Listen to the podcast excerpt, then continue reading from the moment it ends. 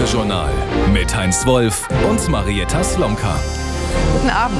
Als Schweden und Finnland erklärten, der NATO beitreten zu wollen, nach Russlands Überfall auf die Ukraine, war das eine nordische Zeitenwende, wie man sie sich drastischer nicht hätte vorstellen können.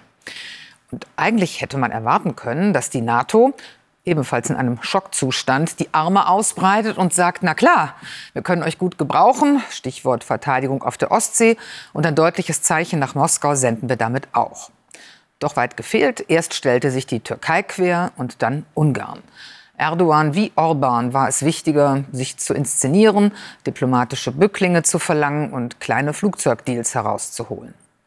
Dieses Schauspiel fand heute sein Ende. Auch Schweden kann nun Mitglied werden. Henna Hebestreit berichtet. Jahrhundertelang haben Schwedens Kanonen nur zur Abschreckung auf die Ostsee gezielt. Als neutrales Land konnte man sich aus Europas Kriegen heraushalten. Doch mit Putins Angriff auf die Ukraine war es plötzlich fünf vor zwölf für das Sicherheitsgefühl der Skandinavier. Die Regierung klopfte an bei der NATO und jetzt dürfen sie ihr beitreten als letztes hat Ungarns Parlament der Aufnahme Schwedens zugestimmt.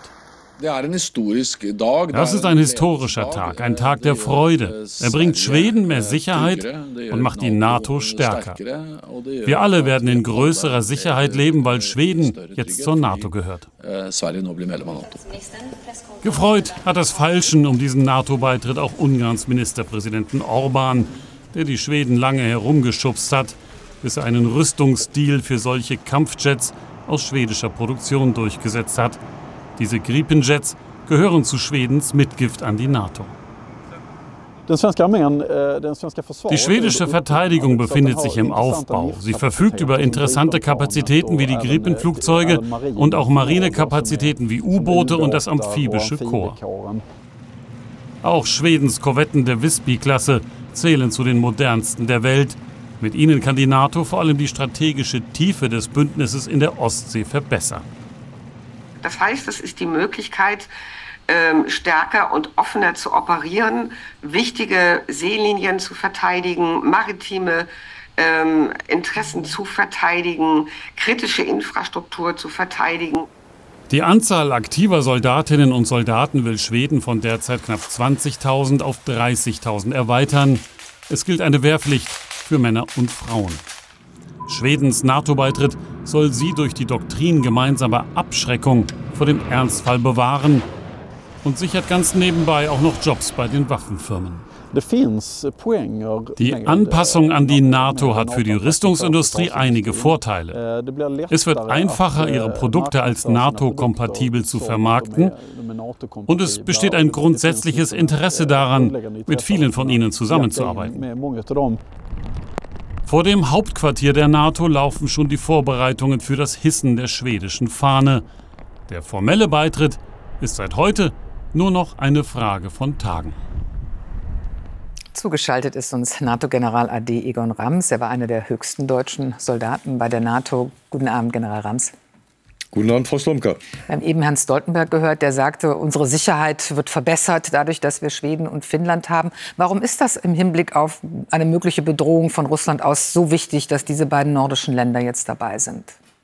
Also durch den Beitritt von Finnland und von Schweden nach den entsprechenden Wellenschlägen, die ja gerade im Bericht auch angekündigt worden sind oder benannt worden sind, äh, ist im Prinzip die Ostsee ein Binnenmeer geworden, und zwar ein Binnenmeer der NATO, bis auf den kleinen Zipfel oben bei St. Petersburg.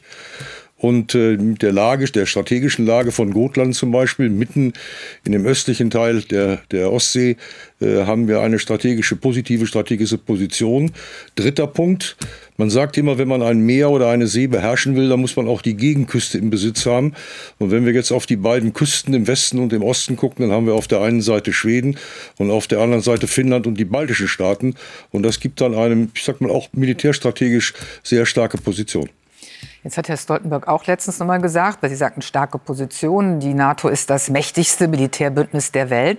Aber wenn man jetzt auf den Ukraine-Krieg schaut, und da ist die NATO nun mal eine der größten Unterstützer, wundert man sich, warum diese ach so mächtige NATO es nicht schafft, dieses Land so auszustatten, dass es die Aggressoren zurückdrängen kann. Die NATO hat aufgrund ihrer Doktrin und ihrer Konzeption wie Deutschland auch, die NATO allerdings nur über zehn Jahre, von 2000 bis etwa 2010, sich auf internationale Einsätze konzentriert. Und erst beim Gipfel von Wales im Jahre 2014 hat man im Prinzip das, das, die, die Verteidigung, die Rundumverteidigung wieder hochgehoben und dann auch entsprechend angefangen, diese mit Kräften zu hinterlegen. Deutschland hat für diesen Prozess äh, noch andere Zeitabläufe gehabt. Deutschland hat mit, dem, mit den Entscheidungen, sich auf weltweite Einsätze zu konzentrieren im Jahre 2011 im Prinzip grundsätzlich eine Weiche falsch gestellt. Und die Weiche ist erst zurückgestellt worden mit Ankündigungen 2014 nach der Annektierung der Krim und dem beginnenden Krieg im Donbass. Und richtig Handlung kommt eigentlich jetzt erst mit dem Sondervermögen und mit dem Geld, was für die Bundeswehr vorgesehen ist, wobei das ist auch absehbar, dieses nicht ausreichen wird. Nun haben wir ja aber auch Dinge, die wir liefern könnten, aber nicht wollten. Der Bundeskanzler hat heute für ja, eine gewisse Furore gesorgt, weil er sich zu den Taurus-Marschflugkörpern recht explizit äußerte und sagte sinngemäß, ich will die nicht liefern, weil ich befürchte, dass bei diesen weitreichenden Waffen, die bis auf russisches Territorium, theoretisch bis kurz vor Moskau reichen könnten, Deutschland dann eine direkte Kriegspartei wird. Teilen Sie diese Einschätzung? Können Sie sie nachvollziehen? Also ich kann den Gedankengang nachvollziehen, aber ich teile die Einschätzung nicht oder die Bewertung nicht. Einfach aus dem Grunde, weil die Ukraine ja vorher auch schon von Amerikanern, von Briten, von Franzosen weitreichende Waffen bekommen hat und zugesagt hat, dass sie diese nicht auf russischem Territorium, es sei denn gegen militärische Ziele einsetzen will. Und äh, dass sie gegen militärische Ziele eingesetzt werden, ist sinnvoll, wenn die Ukraine überhaupt eine Chance haben will, die Logistik der russischen Seite auf große Entfernung aufzuhalten bzw. zu unterbinden. Und wir sehen das zurzeit. Wir wissen alle, dass die Ukraine zu wenig Munition hat. Die Russen haben genug. Es sei denn, nein, falls sogar in dem Falle, wenn die Munition aus Nordkorea kommt, äh, das ist sicherlich auch kein Waffenlieferant, den wir von Anfang an auf dem Zettel gehabt haben. Aber es ist tatsächlich so, dass die Ukraine gerade unter dem Munitionsmangel sehr stark leidet und alles wichtig ist, was die Logistik der Russen unterbinden würde. Und dafür wäre Taurus in meinen Augen gut geeignet. Nun sagten Sie gerade, die Briten und die Franzosen machen es auch, aber die Briten und die Franzosen sind offenbar da sehr stark auch involviert und bestimmen mit, auf welche Ziele diese Waffensysteme gerichtet werden. Und da sagt der Bundeskanzler, also das geht nicht. Und wir werden auch keine deutschen Soldaten in die Ukraine schicken, die dann diesen Taurus programmieren. Ist das, hat er da einen Punkt? Also mit dem keine Soldaten, deutschen Soldaten in die Ukraine entsenden, hat er sicherlich einen Punkt. Aber ich glaube, dass man das auch durch entsprechende Ausbildung überbrücken kann. Und es geht letztendlich um die politisch verbindliche Zusage der Ukraine, diese Waffen nicht gegen zivile Ziele in der Tiefe Russlands einzusetzen. Das ist die entscheidende Aussage dabei. Ähm, wenn das dazu führt, dass die nicht geliefert werden aufgrund der Entscheidung des Kanzlers und wenn das dann in der Folge dazu führt, dass die russische Logistik ungestört weiter funktioniert und weiter laufen kann, dann bescheren wir der Ukraine damit einen erheblichen Nachteil.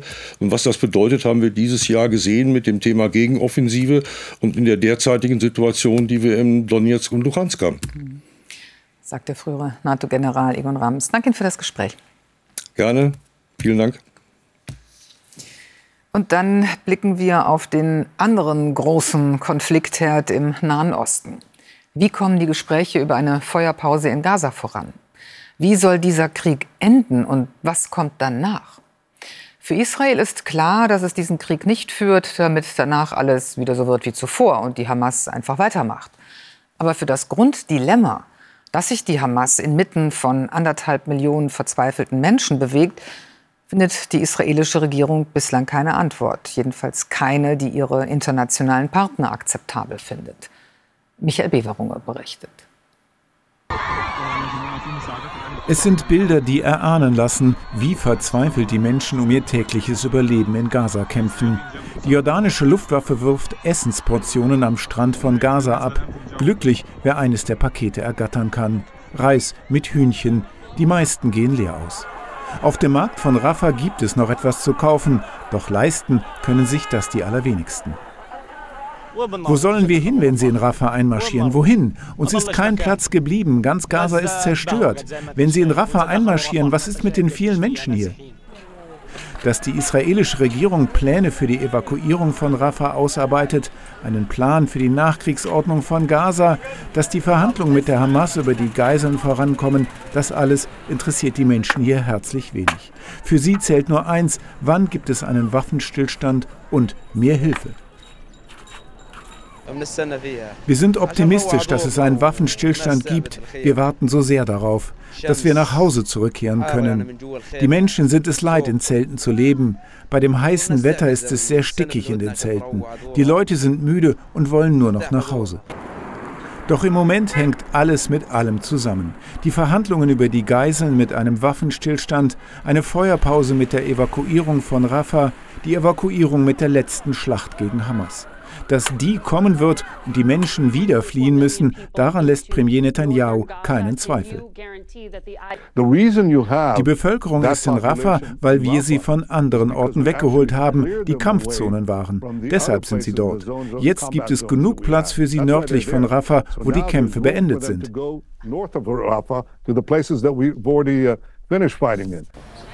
In dieser Situation tritt heute in Ramallah das palästinensische Kabinett unter Ministerpräsident Staye zurück, um Platz für eine Technokratenregierung zu machen. Die soll Reformwillen demonstrieren und in einer Nachkriegsordnung die Zivilverwaltung von Gaza übernehmen.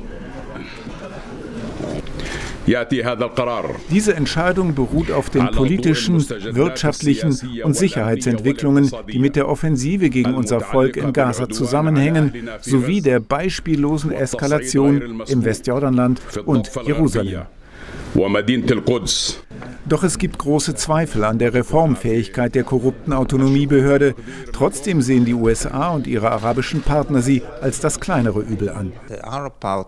Die arabischen Partner Ägypten und Saudi-Arabien machen keinen Druck für Reformen. Sie wollen einfach nur eine fähige, effektive Autonomiebehörde. Ihnen ist es egal, ob die Institution demokratisch ist oder nicht. Sie wollen einfach nur, dass sie effektiv ist effective. Für die Menschen in Gaza ist die Nachkriegsordnung ohnehin der zweite Schritt nach dem ersten. Sie wollen erstmal nur, dass dieser Krieg ein Ende hat. Und jetzt geht's bei dir weiter, Heinz, zunächst in Brüssel. Ja, nach monatelangen Bauernprotesten in vielen EU-Ländern haben die Agrarminister der Union in Brüssel über die Probleme der Landwirtschaft beraten. Dabei sprach sich der deutsche Minister Özdemir für eine grundlegende Reform der EU-Agrarpolitik aus. Diskutiert wurden der Abbau von Bürokratie und Ausnahmen bei Umweltstandards. Am Rande des Treffens kam es erneut zu heftigen Bauernprotesten. Demonstrierende setzten Reifen in Brand und durchbrachen mit ihren Traktoren Straßensperren. Gut eine Woche nachdem Russland den Tod des Kreml-Kritikers Nawalny bekannt gegeben hat, berichtet dessen Umfeld, es habe aussichtsreiche Gespräche über einen Austausch Nawalnys gegen den in Deutschland inhaftierten sogenannten Tiergartenmörder gegeben. Ein entsprechendes Angebot sei dem russischen Präsidenten Putin vorgelegt worden, sagte eine langjährige Verbündete Nawalnys. Eine offizielle Bestätigung dafür gibt es nicht. Einseitige Vorwürfe gegen Israel bei der Preisverleihung auf der Berlinale Bühne schlagen weiter hohe Wellen. Bundeskanzler Scholz distanziert sich ausdrücklich. Der Präsident des Zentralrats der Juden in Deutschland, Schuster, beklagt Applaus für Israel-Hass und fordert Konsequenzen für die Kulturförderung. Bei der Veranstaltung hatte etwa der Filmemacher Ben Russell das israelische Vorgehen im Gazastreifen einen Genozid genannt. Andere Künstlerinnen und Künstler sprachen von Apartheid. Kulturstaatsministerin Roth, die im Saal anwesend war und jetzt auch in der Kritik steht, kündigte an, die Vorfälle würden aufgearbeitet. Und dazu später in unserem Heute Journal Update ein Gespräch mit dem Berliner Kultursenator Cialo. Der Autor und Dramatiker René Polesch ist tot. Er sei im Alter von 61 Jahren plötzlich und unerwartet gestorben, teilte die Berliner Volksbühne am Abend mit. Polesch war seit 2021 Intendant der Volksbühne und gehörte zu den prägenden Theatermachern für deutschsprachige Bühnen. Und auch der frühere bayerische Landtagspräsident Alois Glück ist gestorben. Der CSU-Politiker verstarb in München im Alter von 84 Jahren. Der gelernte Landwirt galt in der CSU als Vordenker, vor allem in der Sozial- und Umweltpolitik. Von 1970 bis 2008 gehörte Glück dem Bayerischen Landtag an, davon auch 15 Jahre als Chef der CSU-Fraktion. Nach seinem Ausscheiden aus der Politik war er bis 2015 Präsident des Zentralkomitees der deutschen Katholiken, der Laienvertretung in der katholischen Kirche. Im Prinzip gibt es beim Klimaschutz ja zwei Möglichkeiten. Den Ausstoß klimaschädlicher CO2-Gase vermeiden oder zumindest drastisch senken. Oder dafür sorgen, dass entstandene Gase nicht in die Atmosphäre treten, sie also quasi direkt beim Ausstoß einfangen und wegsperren. Solche Endlager für Kohlendioxid will auch Wirtschafts- und Klimaminister Robert Habeck auf den Weg bringen. Er stellte heute seinen Eckpunkteplan für eine Carbon-Management-Strategie vor. Bei Umweltverbänden kommt das allerdings nicht so gut an. Wie das technisch läuft und warum es daran Kritik gibt, erläutert Oliver Heuchert. Es geht um Industrieanlagen wie diese, ein Zementwerk. Wenn Zement hergestellt wird, entsteht eine große Menge Kohlendioxid. Nicht nur wegen der großen Hitze, die nötig ist, sondern vor allem durch die chemischen Reaktionen. Auch die Verbrennung von Müll ist ohne die Entstehung von CO2 kaum denkbar. Ähnlich sieht es in Kraftwerken aus, die mit Hilfe von Erdgas Strom herstellen. Solche Anlagen sollen nach dem Willen des Wirtschaftsministers künftig ihr Kohlendioxid auffangen und über Pipelines weiterleiten. Auf hoher See soll das CO2 dann in den Boden gepresst werden, dauerhaft hier gelagert bleiben, nicht mehr zur Klimaerwärmung beitragen. Man spricht von negativen Emissionen. Bei der Vorstellung heute macht der Minister Druck. Ich halte das CO2 Speichergesetz für entschlussreif. Natürlich wird es nochmal im Ressortkreis Justierungen geben, aber ich strebe oder wünsche mir eine schnelle Verabschiedung im Kabinett und glaube, dass das auch gelingen kann. Wir sind nicht mehr in einer Welt, wo wir Rosinen picken können, sondern wo wir die Techniken nutzen können, die verfügbar sind. Wir werden das 1,5 Grad Ziel überschießen. Das ist aus meiner Sicht keine Frage. Wir werden das sogar überschießen für mehrere Dekaden. Wenn wir aber dann die Temperaturkurve zurückbiegen wollen, dann wird es nur gehen, indem wir negative Emissionen erzeugen. In Norwegen bauen sie schon Anlagen an die Küste, mit denen Treibhausgase unter den Meeresgrund gepumpt werden sollen. In Deutschland ist das nach wie vor umstritten. Manche Umweltschützer sind einverstanden, andere lehnen das ab. Die CO2-Abscheidung und die Deponierung unter dem Meer wird hier vollständig geöffnet, also auch für Gaskraftwerke, äh, für die Industrie. Und das wird wirklich dazu führen, äh, dass tatsächlich auch der Ausstieg aus den fossilen Energien gefährdet ist. Dänemark sieht das anders, nutzt seit kurzem eine vergleichbare Technologie. Die Nordsee sei gut geeignet. Das sieht die deutsche Industrie ähnlich und begrüßt die Initiative des Ministers. Ich glaube, es ist ein wichtiger Schritt. Es ist ein guter Schritt. Es hat lange gedauert, aber ohne diese Technologien, und das sagen selbst die UNO-Klimaforscher seit vielen, vielen Jahren, werden wir keine Klimaneutralität erreichen. Hier in Norwegen soll es Ende des Jahres losgehen mit dem Verpressen von CO2. Bis die Pläne von Robert Habeck durch Kabinett und Bundestag sind, könnte es länger dauern. In letzter Zeit mehrten sich ja bereits Stimmen aus der Wirtschaft, die vor einem weiteren Erstarken des Rechtsextremismus hierzulande warnten. In diversen Wirtschaftsverbänden reagierte man besonders entsetzt auf die Berichte über Verbindungen der AfD zu extremistischen Identitären und deren Deportationsfantasien. Nun hätten Wirtschaftsführer natürlich schon früher öffentlich darüber sinnieren können, wie gut sich rassistische und antieuropäische Positionen mit den Interessen der Unternehmen an Binnenmarkt, Euro und Arbeitsmigration verbinden lassen. Aber es brauchte wohl diesen Tropfen, der das fast zum Überlaufen brachte, so wie ja auch die Massendemos diesen Auslöser hatten. Jedenfalls hat sich jetzt eine ungewöhnliche Allianz gebildet von Arbeitgebern und Gewerkschaften gemeinsam gegen Rechtsextremismus. Darüber berichtet Andreas Linke. Politiker, Gewerkschaftsvertreter und Unternehmer heute Abend in Stuttgart. Statt wie so oft ums Geld zu streiten, ein ungewöhnlicher Schulterschluss. Es geht darum, eine klare Grenze zu ziehen zwischen den Demokraten auf der einen Seite und denen, die Demokratie verachten und angreifen. Sonst eher zurückhaltende DAX-Bosse positionieren sich ungewohnt deutlich. Eine offene Gesellschaft muss sich jeder Form von Fanatismus, Extremismus und Antisemitismus entschieden entgegenstellen. Es steht viel auf dem Spiel, auch für Deutschland als Wirtschaftsstandort. Allein beim Autohersteller Mercedes arbeiten Menschen aus mehr als 120 Nationen. Das Unternehmen setzt auf Vielfalt, ist auf ausländische Fachkräfte angewiesen und doch einige Mitarbeiter machen sich inzwischen Sorgen über rechtsextreme Remigrationspläne. Wir sind ja sehr, sehr viele mit Migrationshintergrund in den Fabriken und da kommt schon eine gewisse Angst hinzu. Was passiert denn dann? Doch es gibt nicht nur Furcht vor rechtsextremer Stimmung, ein nicht zu kleiner Anteil befeuert sie. Es seien gute Zeiten für solche Stimmungsmacher, sagen Experten. Sie gäben vermeintlich einfache Antworten auf drängende Fragen. Wie lange wird es meinen Job noch geben? Muss die E-Mobilität wirklich so schnell kommen? Und was wird eigentlich aus mir? Arbeiter äh, fühlen sich ungesehen, abgewertet. Äh, und dann kommt die AfD äh, und spricht gewissermaßen über die berechtigten Ansprüche der deutschen Arbeiter, ähm, die dann abgegrenzt werden gegen die nicht-deutschen Arbeiter. Es gebe Werke, in denen ein Drittel der Belegschaft zur AfD neige, so der Experte Dörre. Die Gewerkschaften sind die Organisationen, die äh, Arbeiterinnen und Arbeiter, die zur AfD tendieren, überhaupt noch erreichen. Den Gewerkschaften ist aktives Engagement nicht neu und doch spüren auch sie den Druck von rechts außen. Längst kämpfen sie nicht mehr nur für gerechte Löhne, sondern auch um die Solidarität unter den Kollegen. Es dürfe kein Wir gegen die geben. Ihre Antwort? Zusammenhalt, Aufklärung und konsequentes Dagegenhalten.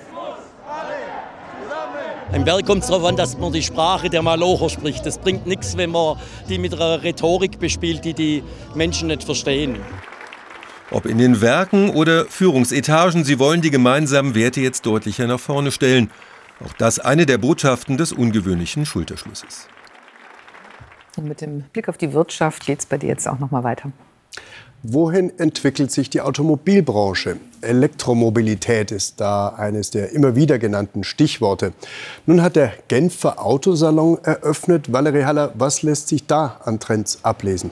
Also ein auffälliger Trend ist, dass außer dem Renault-Konzern mit den Marken Renault und Dacia kein einziger europäischer Autobauer in Genf am Start ist. Stattdessen dominieren chinesische Marken das Bild. Dahinter stecken unterschiedliche Marketingstrategien.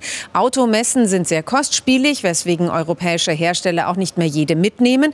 Viele setzen inzwischen auf Social-Media-Aktivitäten und das Geld sitzt auch nicht mehr so locker, weil sie viel in Digitalisierung und E-Mobilität investieren müssen. Chinesische Hersteller hingegen nutzen die Messen, um ihre Autos in Europa bekannt zu machen. BYD fährt besonders groß auf und stellt in Genf gleich mehrere Modelle vor.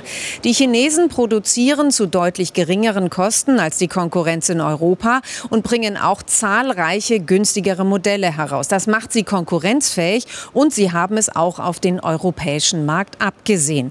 Beispielhaft für die Exportoffensive der Chinesen. In Bremerhaven ist der erste von künftig acht eigenen Autotransportern von BYD angekommen. An Bord 3000 Fahrzeuge. BYD ist inzwischen, wenn man hybride Antriebe mitrechnet, der größte E-Auto-Hersteller der Welt. Wohin die 3000 entladenen Autos allerdings hingehen, ist noch unklar. In Bremerhaven sollen die Flächen aktuell vollstehen mit unverkauften chinesischen Autos. Valerie Haller, vielen Dank. Vor dem Hintergrund der laufenden Tarifverhandlungen hat am Morgen eine bundesweite Warnstreikwoche im öffentlichen Personennahverkehr begonnen. Dazu aufgerufen hatte die Gewerkschaft Verdi. Den Anfang machten unter anderem Busfahrer im Saarland und in Rheinland-Pfalz. Je nach Region soll an unterschiedlichen Tagen gestreikt werden, zum Teil auch mehrtägig. Ausgenommen ist lediglich Bayern.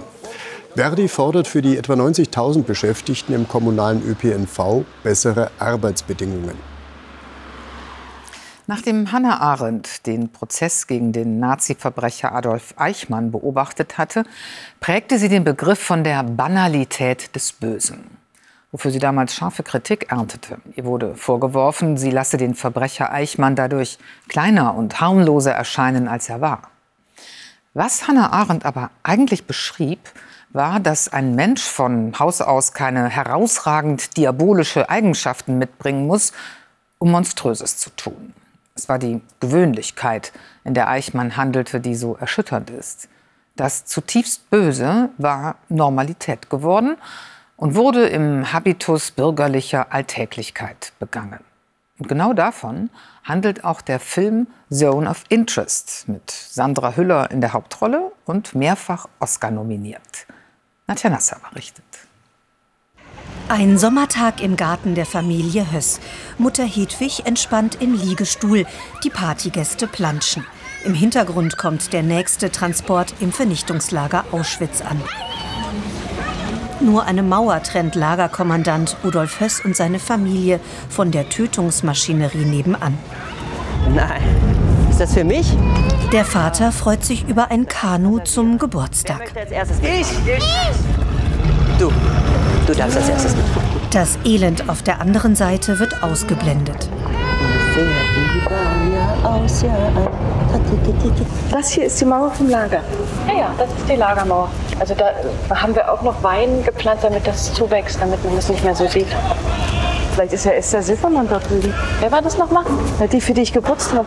Dass es Menschen sind, die das Menschen angetan haben, das ist das Monströse daran. Diese Leute haben sich dazu entschieden, ähm, so zu leben und diese Leute zu sein. Sie haben sich dazu entschieden, den Tod von, von Millionen von Menschen in Kauf zu nehmen und oder herbeizuführen, um ein schönes Leben zu haben und ein schöneres Leben zu haben als andere.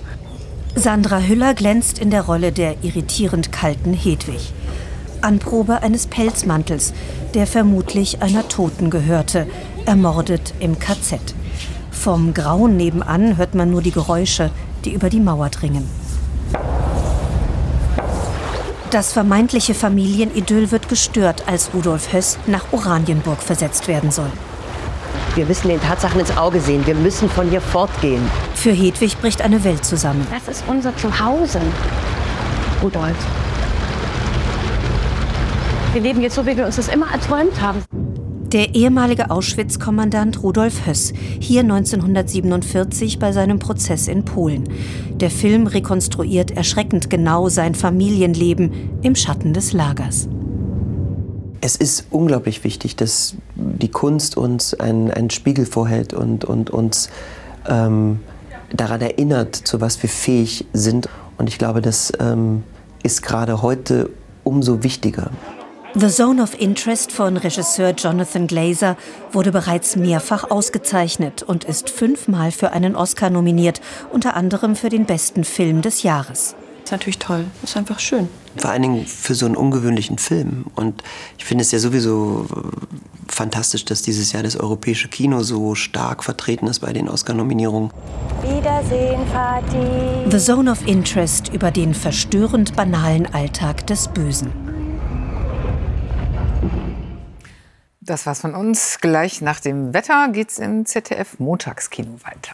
Und um 0.45 Uhr gibt es dann unser heute Journal Update mit Gundula Gause.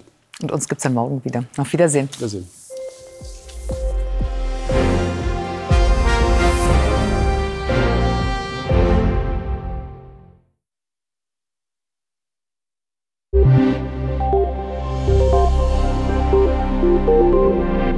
Guten Abend und herzlich willkommen zum Wetter. Der Regen von heute, der verschwindet allmählich. Das hat mit diesem Tief hier zu tun. Es zieht langsam südwärts und nimmt den letzten Regen mit. Allerdings in der Alpenregion hier gibt es viel Regen und auch Schnee. Und einige von diesen Wolken schaffen es auch über die Alpen und dann tröpfelt es etwas auch bei uns im Süden Deutschlands.